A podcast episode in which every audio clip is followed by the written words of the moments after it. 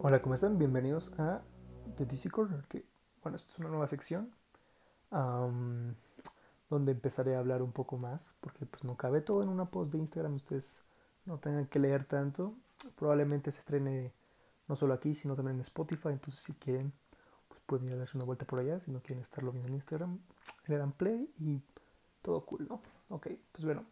Este, estos videos voy a empezar con motivo del Snyder Cut. El Snyder Cut está a días, o sea, sale el jueves. Y hasta ahorita me animé porque, pues, en el camino a ver el Snyder Cut, pues obviamente iba a ver todas las DC Films, ¿no?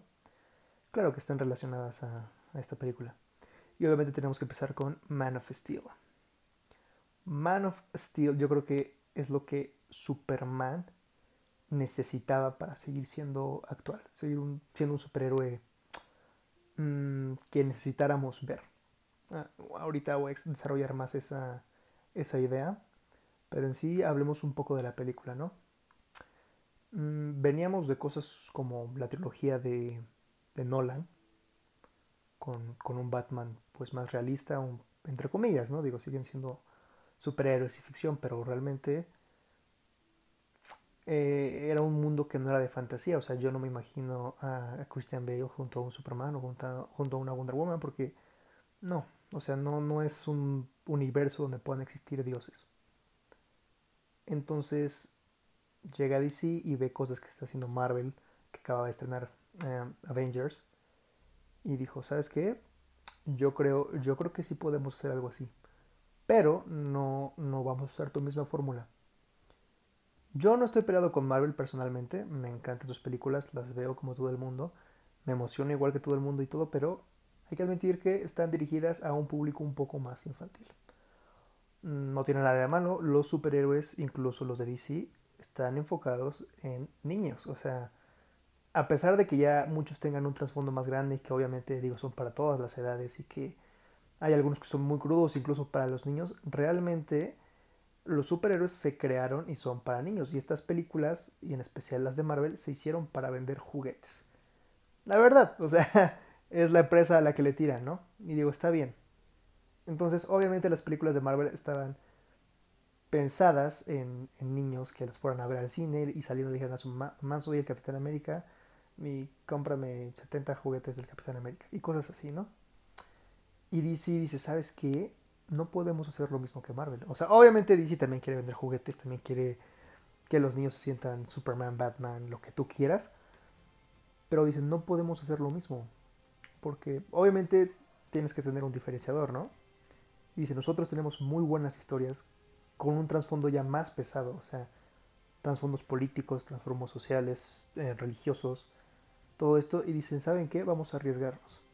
Y vamos a traer a un director que lo sabe hacer bien. Un director que viene de hacer 300, Watchmen, Sucker Punch. Y es, bueno, como todos sabemos, el señor y jefazo, el señor Zack Snyder. El señor Zack Snyder llega con, con este proyecto y en producción trae a Christopher Nolan. Así es, si ustedes estaban diciendo oh, que Christopher Nolan hubiera dirigido este universo, hubiera estado mejor. Estuvo ahí atrás, ahí estuvo en Man of Steel y me parece que también en Batman v Superman, creo que también es productor ahí. Pero bueno, ya llegaremos a eso en la review de Batman v Superman. Bueno, llega Man of Steel. Yo cuando la vi de niño, porque en ese tiempo era un niño, no estoy tan grande la verdad, o sea, tengo, tengo 19 años, y en ese entonces yo creo tenía 11 años cuando se estrenó. Sí, ¿no? 12 años tal vez.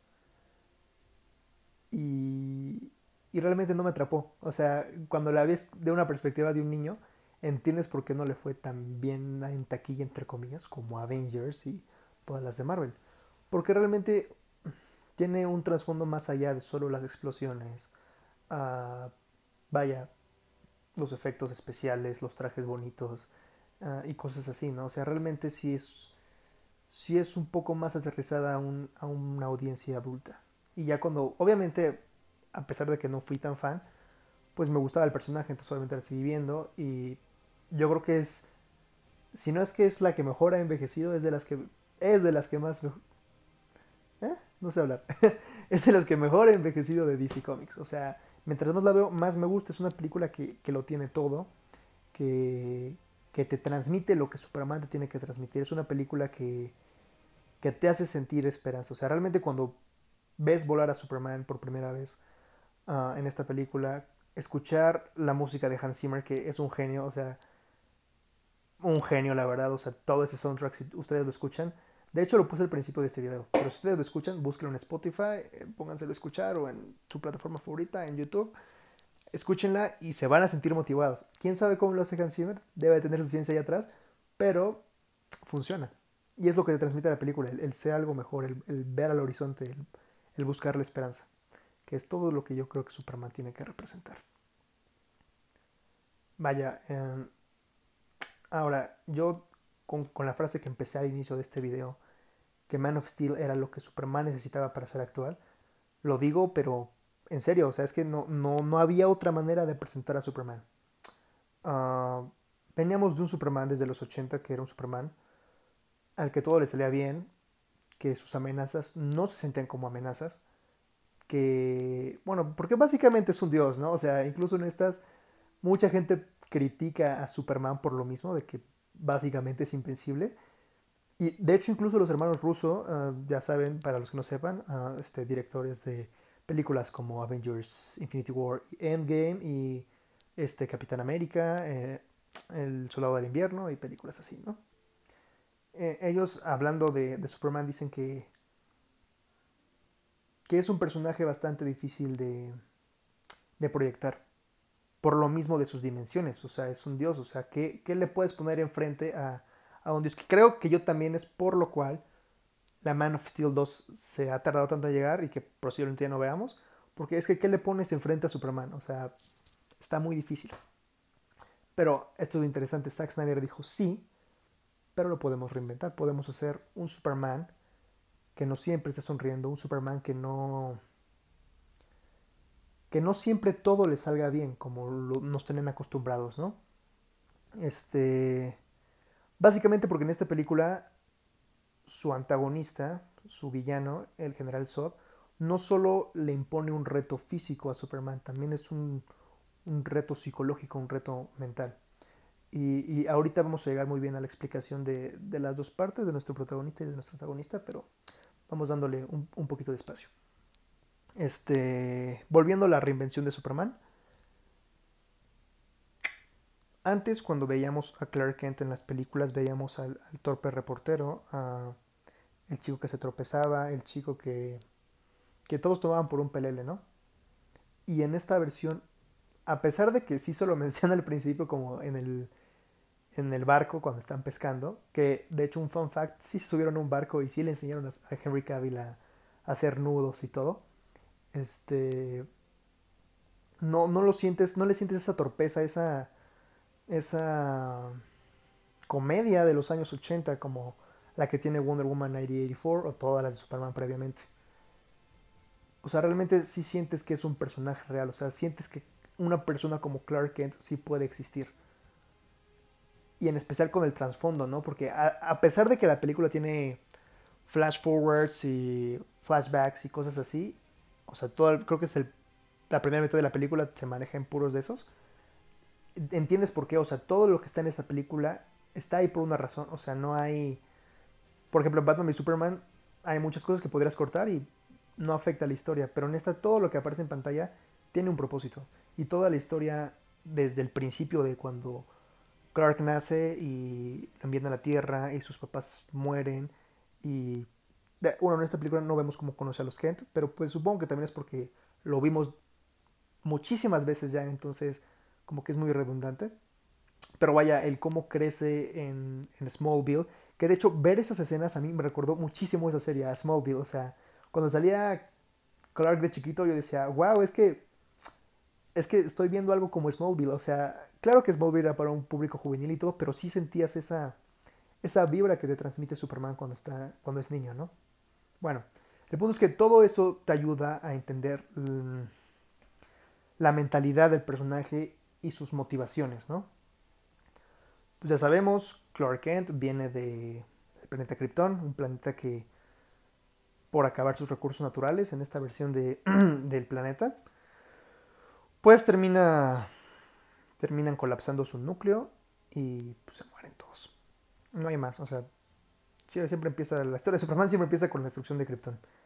Que de hecho le hicieron un muy buen detalle y realmente sí hicieron su research cuando hicieron la película, porque cuando, con todo lo que van diciendo, ahora no me acuerdo ahorita bien de, los detalles técnicos, pero el punto es que incluso cuando explota Krypton, queda, si se dan cuenta, si pueden ver la imagen, de hecho las pongo por aquí, queda al centro una esfera blanca. Esto es porque el núcleo se convirtió en una enana blanca, en una, en, una estrella. O sea, entonces eso es lo que pasaría en esas condiciones.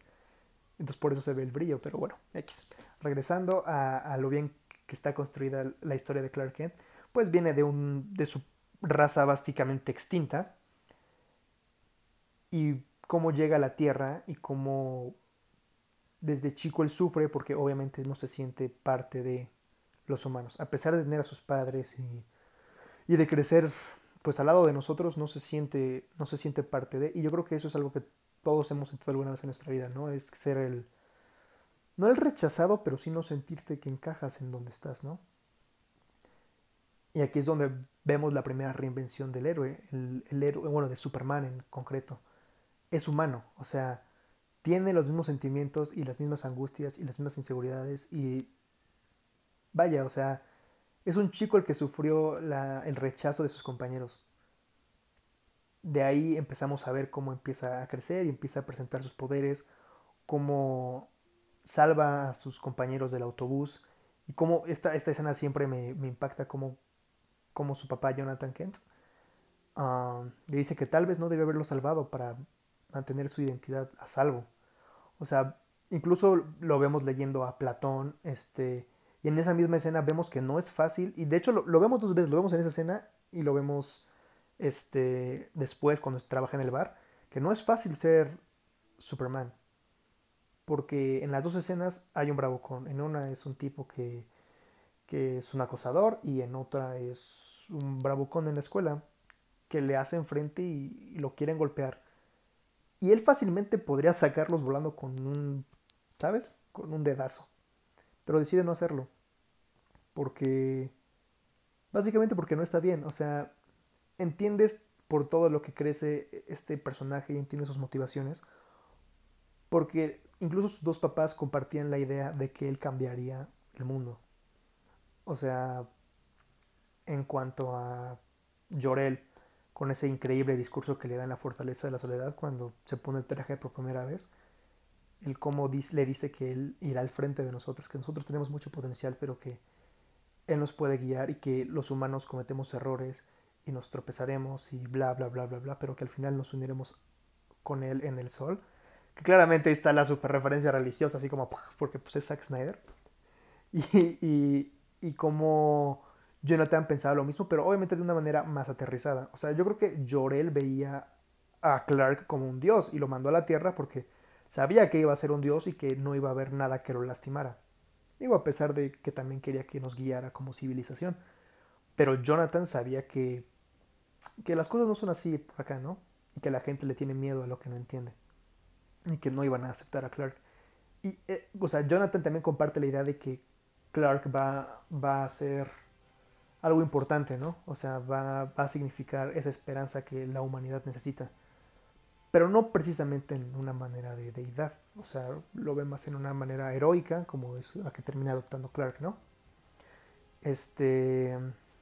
Pero bueno, el punto es que entiendes que sus dos padres le inculcaron valores, incluso que Marta, Marta Kent le inculcaba este, cosas y cómo lo ayudaba a controlar sus sentidos en esa escena en la que él pues aprende a usar su visión de rayos X. Que de hecho, si tienen la oportunidad de ver el material extra de las películas, tienen un Blu-ray o, algo así, o la compraron en digital, chéquenlo, porque explica que este Superman no solo tiene rayos X, o sea, como que ve todas las frecuencias en las que él quiera ver. Entonces podría haber radiación, podría haber auras, podría haber lo que quiera, porque sus sentidos están muy agudizados. Pero bueno, eso solo era otro fun fact por ahí, ¿no? El punto es que entiendes todo, o sea, toda esa parte, a pesar de que entre comillas es larga, entiendes la motivación de Clark. Clark dice, ok, yo estoy aquí, eh, soy el último hijo de Krypton, represento, tengo que representar un ideal, no solo por lo que dicen mis padres, sino porque yo lo creo, porque alguien como yo que tiene esas habilidades eh, debería de aprovecharlas para hacer el bien, ¿no? Y, y ayudar a las personas y ayudarlas a sentir esperanza, que es lo que Superman siempre necesitó, transmitir esperanza, ¿no? Y obviamente, pues ya con esa construcción de personaje ya es un Superman completamente diferente del que nos teníamos acostumbrados. Incluso cuando empieza, que se pone el traje por primera vez y empieza a probar eh, el vuelo, ¿no? Y se cae y rompe una montaña y cosas así. No es un Superman que nada más tiene los poderes y ya es puff, increíble. O sea, es un Superman que, que está aprendiendo. Es un Superman que tiene debilidades no físicas, pero sí sí, o sea, no quiero decir como psicológicas, pero sí algo, o sea, es, es, humano, o sea, este Superman es humano, puede aprender y puede equivocarse, ¿no? Y ya con eso es una reinvención completa del héroe, o sea, de Superman. Es algo a lo que no nos tenían acostumbrados y es algo tangible. O sea, creo que es como se nos presentaría Superman en nuestros tiempos. O sea, siento que Snyder pensó en eso y lo consiguió. O sea, siento que que lo logró bastante bien. Y ahora tenemos las motivaciones del antagonista, que también las crees, o sea, el antagonista Sod no es malo, malo, señor malo, porque quiero ser malo, y, ya. O sea, Sod, pues e, es un general, y digo claramente, este, bueno, tenemos que regresar un poquito en la película al principio y explicar, ¿no? Que, bueno, para los que no lo hayan visto, ya no es un spoiler, ya tiene muchísimos años, bueno, no muchísimos años, me voy a sentir bien viejo, pero ya algunos años, entonces pues la pueden ir a ver, o sea, pónganle pausa ahorita, vayan a verla, regresen. Ok, ya, ¿ya regresaron? Muy bien, perfecto, continuamos. Al principio de la película nos explican que en Krypton ya no, ya no hacen bebés como nos gusta hacer bebés. o sea, ya son como sintéticos, tienen como cámaras para embriones. Y este y muy tipo un mundo feliz, ¿no? Que, que, o sea, hasta esa referencia está ahí, o sea, a este señor le encanta meter un montón de referencias. En donde, bueno, que no haya leído este libro, eh, en el libro, pues, igual que en la película, ya tampoco tienen niños naturalmente y los alteran, entre comillas, genéticamente como para cumplir ciertas cosas cuando nazcan, o sea, desde que eres concebido ya es como de, ok, tú vas a ser obrero, tú vas a ser científico, tú vas a ser guerrero, tú vas a ser carpintero, y te definen tu vida desde antes de que nazcas, y te fregaste. Entonces, pues Jorel, el papá de Superman, dijo como de, brother, esto no me gusta, y pues tiene a, a Clark, tiene a Kal-El, porque él decía como de, bueno, ¿y qué tal si alguien esto en un contexto de Krypton donde no tienen poderes, o sea, una persona normal, ¿qué tal si alguien aspira a hacer algo más de lo que está destinado, o sea, de lo que la gente espera de él? O sea, ¿qué tal si un niño quiere ser algo más grande? Que, vaya, o sea, en, detalles incluso así tan chiquitos, te das cuenta de lo que quiere transmitir la película, que es ese mirar al horizonte, o sea, mirar esperanzados e ir por eso, ¿no? O sea, no estancarte en lo que uno u otro espera de ti, sino en el realmente sentirte, vaya, con el, con el potencial, con la, con la esperanza para poder hacerlo, ¿no? Y eh, ya entrando en Sod, por el otro lado tenemos a Sod, que es alguien que sí nació de esa manera, o sea, eh, nació en este tipo de cámaras y le dieron un propósito. Tu propósito es proteger Krypton. Entonces, para él Toda su existencia se resume en yo existo para que el pueblo de Krypton esté bien. Yo existo para que mi raza prospere. Yo existo para que... Pues vaya, para que Krypton esté a salvo. Entonces empiezas a ver como al principio de la película hace el coup d'etat y... No sé si lo pronuncié bien, no sé francés, no me juzguen. Y, el golpe de estado, pues, porque sí soné, soné muy, muy mamón, lo siento. Pero bueno, este, el golpe de Estado que quiere hacer, eh, porque pues los que, o sea, el, el gremio que, que dirige Krypton pues no hace nada por el planeta y ya va a explotar, van a morir. Entonces dice, ¿sabes qué? No, tiene que sobrevivir, entonces pues vámonos de una. Y pues llego y yo voy a gobernar aquí, pero todo lo hace con la motivación de tengo que salvar Krypton. O sea, realmente sus motivaciones no son malas, como les dije, no soy malo, malo, muy malo y ya. O sea, él piensa y técnicamente lo diseñaron para eso, o sea, que nació para salvar a Krypton, para cuidar a Krypton, para velar por Krypton. Obviamente, pues lo hace de maneras no correctas, y de hecho él lo dice, ¿no? O sea, al final de la película dice como, este, ¿cómo decía? Perdón, una disculpa se me olvidó. Este, dice, pues yo cada, cada cosa atroz que hice, cada acto de violencia que, que cometí, cada maldad que yo hice fue por mi pueblo, fue para cuidar a mi pueblo, porque yo nací para hacer eso. Entonces tú, o sea, te das cuenta de que Sod tiene un problema existencial, o sea, él no tiene razón de vivir más que Krypton, y Krypton ya no existe. Entonces, por, ya saben, lo imprisionan, bla, bla, bla, zona fantasma, y por X o Y, se puede salir de la zona fantasma. Ya pues, puede ir viajando y todo, y va buscando a, a Kal-El por las estrellas. Hasta que Kal, Superman, activa la, pues, la fortaleza de la soledad. Que técnicamente nunca le llaman así y eso me molestó. O sea, como que entiendes porque ahí están los trajes, ahí está Llorel, está en el hielo, pero jamás le dice fortaleza de la soledad y es como... Ah, luego se va a Metro, bueno, X. El punto es que la activa y pues le da como la alerta de que, ah, ahí está ese men, y va, ¿no?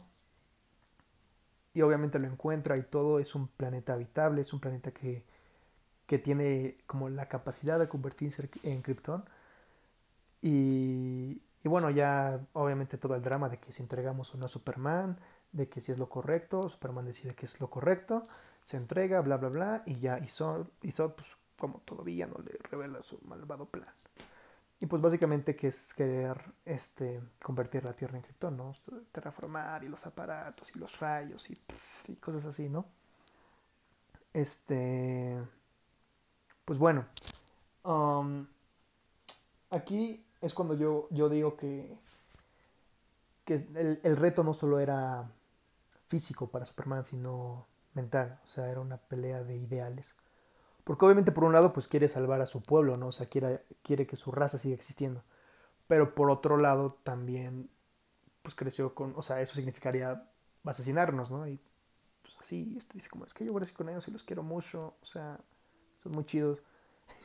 pero decir, pero esta gente es casi mi sangre, ¿no? O sea, entonces, ¿qué hago? Obviamente, pues la decisión es obvia, es escoger la humanidad, porque pues sería cometer genocidio. Y y ya, pero bueno, Sot no lo ve como algo malo lo que está haciendo. Él está velando por Krypton, él está volviendo a crear Krypton. Y claro, toda esta trama o subtrama, si lo quieren ver, del códex que Kal-El tiene en sus células, que es como con lo que hacían los bebés. Entonces volverlo a hacer en la Tierra y volver a poblar con un montón de chamaquitos de Krypton. Entonces, este... Pues bueno, les digo, Sot no piensa que está haciendo algo malo, o sea, él piensa que está salvando a su planeta está el enfrentamiento, todo caótico. Yo creo que ni siquiera en Avengers 1, o sea, yo creo que es la primera, fue la primera película en donde vimos tanta destrucción, o sea, a una escala masiva. O sea, porque, o sea, no por criticar a Marvel, les digo, también me gusta esta compañía, pero en Avengers 1 hubo un par de explosiones, así un par de edificios se cayeron, mm, pero esta pelea fue entre dos dioses, o sea, y bueno, también ustedes van a decir, o sea, como de, ah, pues es que Sud no, o sea, de la nada ya tiene todos los poderes así, rapidísimo les entendió y a Clark le tomó toda una vida. Sí, o sea, sí, tienen razón, pero hay dos cosas muy diferentes y me gusta con la línea que todos sabemos que Sud le dice, yo me la pasé toda mi vida entrenando. No me acuerdo cómo lo dice textualmente, pero es como yo me la pasé toda mi vida entrenando y, y siendo, haciéndome más fuerte mental y físicamente. ¿Y tú dónde entrenaste? ¿En una granja? Pero es que es eso, a Clark nadie le enseñó, él tuvo que aprenderlo él solo. Y este brother pues tenía entrenamiento militar y ya le sacaba unos buenos añitos a Clark, entonces pues obviamente lo iba a dominar más rápido. Pero bueno, llegando al punto final de la película, este pues la, la escena, ¿no? En donde Superman le rompe el cuello a, a Sod. Yo creo que es un punto muy importante también porque es donde vemos esta decisión final de Clark. Porque para este punto, obviamente, ya todos los demás kryptonianos fueron absorbidos en este como agujero que hizo Luisa Lane y los científicos. Que a Luisa también quiero llegar a ese punto, que creo que, bueno, ahorita hablamos de eso. Y este... ¿Y cómo se llama? Y ya solo quedan él y Sod, o sea, solo son ellos dos. Y él, o sea, él también, Cal ya sabe que Sod fue el que mató a su padre, y lo que sea, pero sigue siendo el último, de, o sea, otro más como él. Y en esa parte final en la que están en la estación de tren y Sod le vuelve a hacer decidir entre su raza y la de los humanos, y Sod intenta asesinar a, a la familia de, bueno, no sé si sean familia, pero las personas que estaban en el en la estación de tren y, le dice que, que, cómo los vas a cuidar claro o sea ¿qué, ¿qué, piensas hacer yo voy a destruir a cada uno de ellos ah porque claramente volviendo al tema de los ideales de, de Sob cuando Clark detiene y todos los demás detienen lo de terraformar pues ya Krypton ya no existe o sea ya ya y, entonces le quita todo el propósito de su existencia a Sod o sea es como ah, ok, ya Krypton ya no existe, ahora qué hago? Buscar venganza. Entonces quiere matar a Clark, evidentemente.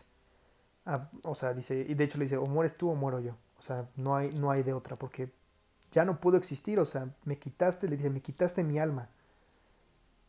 Y es una palabra muy fuerte, ¿no?